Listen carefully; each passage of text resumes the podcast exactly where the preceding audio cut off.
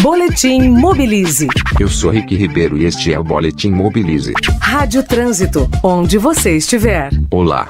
Um dos problemas enfrentados em todas as grandes cidades brasileiras é a alta criminalidade. Muitas pessoas, especialmente as mulheres, deixam de frequentar lugares de trabalho, estudos ou lazer, por se sentirem inseguras no trajeto para chegar até o local desejado, caminhando ou usando o transporte público. Para minimizar a sensação de insegurança entre as mulheres, foram criados alguns aplicativos. Um dos mais conhecidos e premiados é o Malalai o app ajuda a escolher rotas mais seguras e utiliza a tecnologia para que amigos e familiares possam acompanhar o percurso ou serem acionados em uma emergência.